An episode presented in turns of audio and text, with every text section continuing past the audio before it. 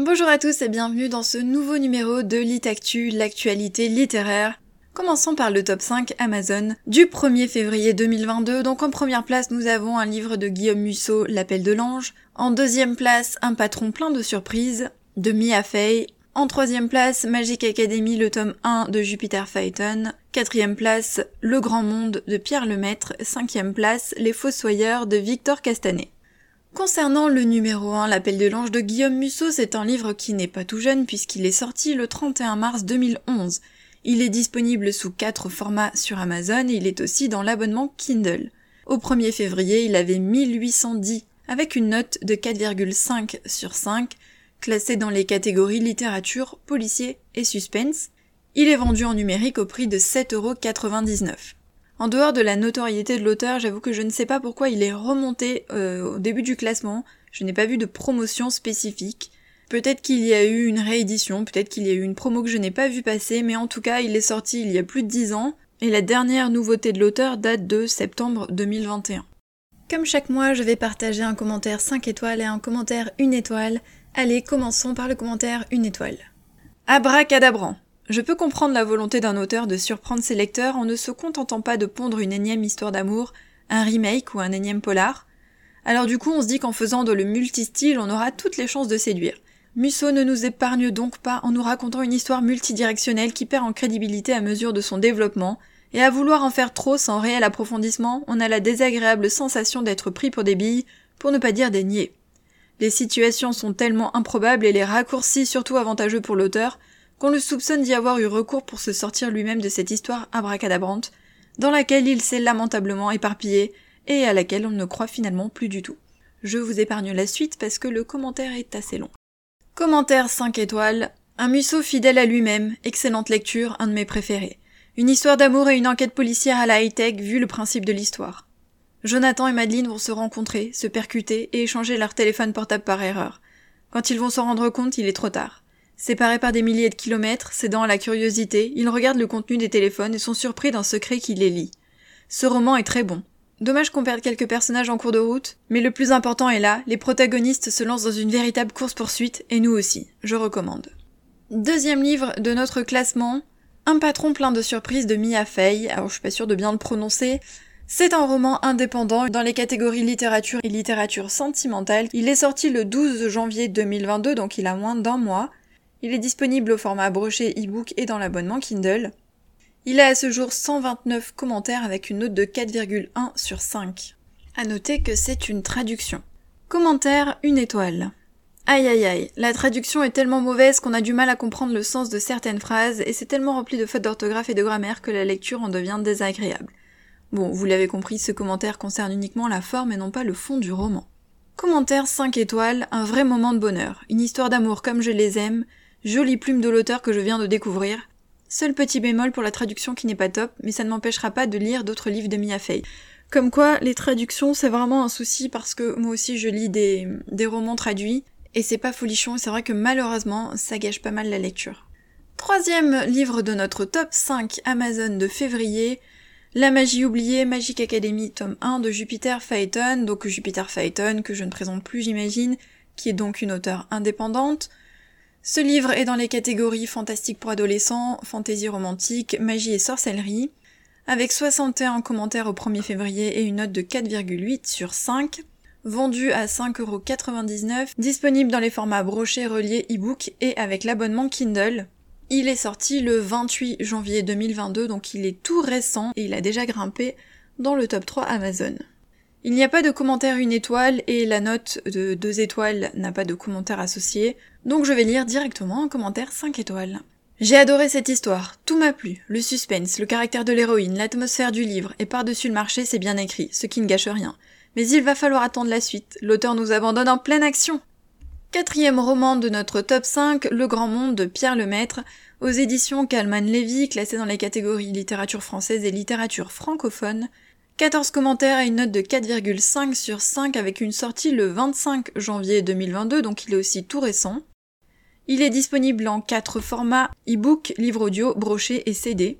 Au prix de 15,99€ en e-book, hein, on retrouve le même problème que le mois dernier avec le livre de Michel Houellebecq. Auteur connu, maison d'édition connue, bon bah, c'est le jeu. Et ce qui est très drôle, c'est comme pour Michel Houellebecq la semaine dernière, bah, il n'y a pas de résumé. Le Grand Monde, le nouveau roman de Pierre Lemaître, après sa remarquable fresque de l'entre-deux-guerres, il nous propose aujourd'hui une plongée mouvementée et jubilatoire dans les Trente Glorieuses. Et c'est tout pour le format e-book. Alors quand on va dans le brochet, il y a un résumé, mais c'est vrai que c'est marrant de voir que pour le e-book, il n'y a pas de résumé. Commentaire une étoile. Pierre Lemaître est un génie de l'écriture et son travail de recherche ainsi que le nombre élevé de pages mérite salaire. Cependant, à 23 euros l'exemplaire, la culture n'est pas accessible à tout le monde. C'est le seul commentaire négatif, le deuxième concerne la livraison. Et donc des pages pliées, ce qui ne concerne pas vraiment l'auteur. Et tout comme le prix qui ne concerne pas l'auteur mais la maison d'édition. Passons au commentaire 5 étoiles. Abondamment nourri au roman du 19e siècle, Pierre Lemaître prend un plaisir gourmand à imaginer une nouvelle saga, solidement ancrée dans la tradition du feuilleton. Après la trilogie des enfants du désastre, qui s'achevait en 1940, l'auteur accompagne une autre famille, les Pelletier, à partir de 1948, entre Beyrouth, Paris et Saigon. Difficile de résumer ce morceau romanesque plein de rebondissements, usiné comme au bon vieux temps. Pierre Lemaître poursuit son projet historico-littéraire entamé avec sa première trilogie, en s'attaquant cette fois à la période des Trente Glorieuses. Je vous passe la suite parce que le commentaire est très très long, mais allez le lire si ça vous intéresse. Enfin, dernier livre de notre top 5, Les Fossoyeurs, révélation sur le système qui maltraite nos aînés de Victor Castanet, aux éditions Fayard. Avec 41 commentaires au 1er février et une note de 4,6 sur 5, il est classé dans la catégorie Essai des sciences humaines, au prix de 15,99€ et disponible également dans l'abonnement Kindle. Un livre tout récent qui est lui aussi sorti le 26 janvier 2022. Donc on voit qu'on a beaucoup de livres récents en dehors de celui de Guillaume Musso dans le, dans le top 5 de ce mois-ci. Commentaire une étoile. Un livre assez insipide et sensationnaliste. L'auteur dans l'ouvrage semble tomber des nues en découvrant des sous-effectifs dans un EHPAD, à 6000 euros par mois renforcés à coups d'anecdotes macabres par un ancien employé, parti en de très mauvais termes avec l'accusé.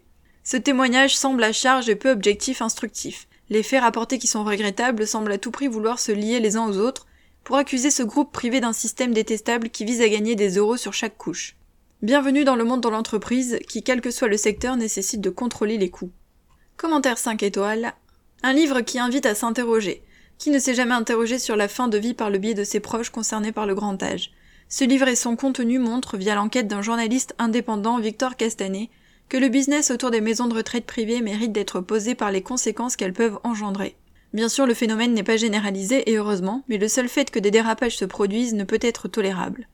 Car comme l'a constaté l'auteur, des fossoyeurs au sens de certains décideurs, pour lesquels la vieillesse représente une source lucrative, peuvent mettre en œuvre des méthodes contestables, entériner des règles inhumaines à l'adresse de nos anciens.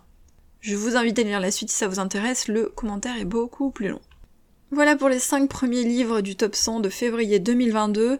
Donc on le voit, on a en fait un livre qui date de 2011, donc celui de Guillaume Musso. Ensuite, les quatre autres livres sont sortis en janvier 2022, donc sur la fin janvier 2022. Et ils se sont hissés très rapidement dans le top 5 Amazon. On a deux livres de maison d'édition, dont un connu hein, via Pierre Lemaître. On a un livre d'une auteure indépendante qui a une très grosse communauté aussi aujourd'hui. Et on a un livre traduit, donc celui de Mia Fey, qui je pense a aussi une bonne communauté, et ces livres se classent très souvent dans le top 100 Amazon. On voit qu'ils sont tous disponibles dans l'abonnement Kindle et qu'encore une fois, les e-books des grosses maisons d'édition sont hors de prix et valent le coût d'un brochet. Allez, on passe au reste de l'actualité. Sondage, le meilleur livre de l'histoire. Selon Goodreads, un site sur lequel il est possible de commenter et noter ses lectures et qui compte 50 millions de membres et 1,5 milliard de livres dans sa base de données, le meilleur livre de l'histoire serait Hunger Games tome 1 de Suzanne Collins avec une note moyenne de 4,36 sur 5. Le classement dépend de la note moyenne mais aussi du nombre de votants.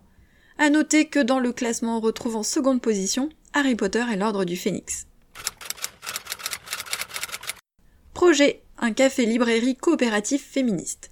Créé en 2004 par Catherine Florian et Christine Lemoine, Violette Co est une librairie féministe qui met en valeur les femmes et l'homosexualité sous toutes ses formes.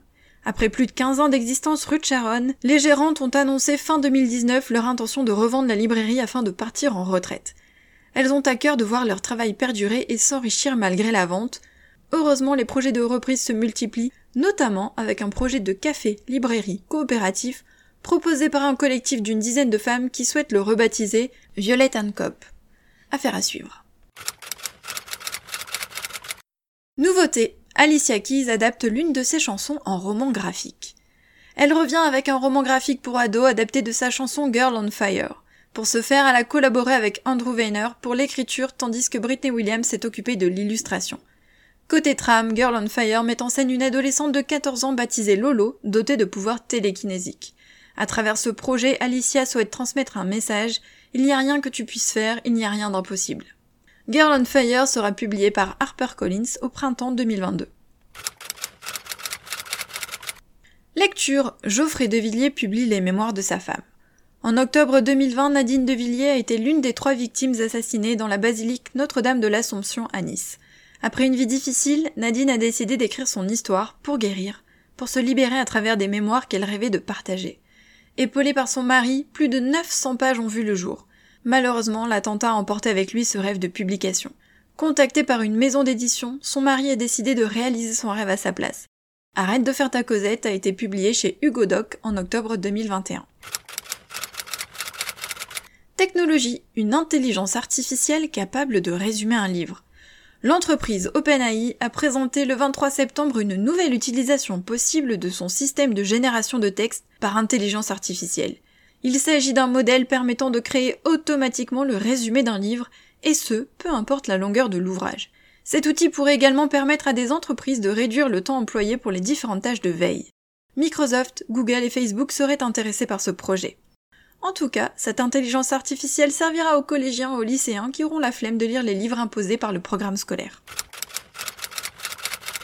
Actu. Achète Livre absorbe l'éditeur Brajlon, spécialiste de la fantasy et de la science-fiction le premier groupe d'édition du pays a annoncé ce mardi 1er février être devenu actionnaire majoritaire du groupe Brajlon. Brajlon dispose d'un catalogue de 4000 titres et publie plus de 600 auteurs. Il est notamment l'éditeur en France de la série polonaise au succès mondial The Witcher. Avec cette acquisition, Hachette Livre absorbe également la filiale de jeux de société du groupe, Brajlon Games, lancée il y a plus de deux ans.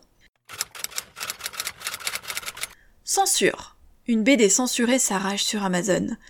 Le roman graphique culte sur la Shoah d'Art Spiegelman, j'espère que je n'écorche pas son nom, a été banni du programme d'une école du Tennessee aux États-Unis. Dans cette bande dessinée, l'auteur raconte les souvenirs de son père, rescapé de la Shoah, et la manière dont les nazis ont persécuté les juifs. Une œuvre qui a d'ailleurs été la première BD à recevoir un prix Pulitzer en 1992. Mais le 10 janvier, le conseil d'administration de l'école McMinn County School située au Tennessee a décidé de bannir cette œuvre du programme scolaire des élèves de 8e année l'équivalent de notre quatrième, parce qu'elle contient huit gros mots et un dessin de femme dénudée. La censure a tant fait polémique qu'elle a finalement donné beaucoup de visibilité à l'œuvre. L'édition complète de l'œuvre s'est ainsi hissée numéro 1 des ventes de livres sur Amazon US. Le premier tome est quant à lui classé numéro 3 de ce classement et le deuxième tome numéro 9. Pour info, l'œuvre avait été censurée par Vladimir Poutine dans son édition russe en 2015. C'est la fin de ce numéro de Lit j'espère qu'il vous a plu, on se retrouve en mars. Bye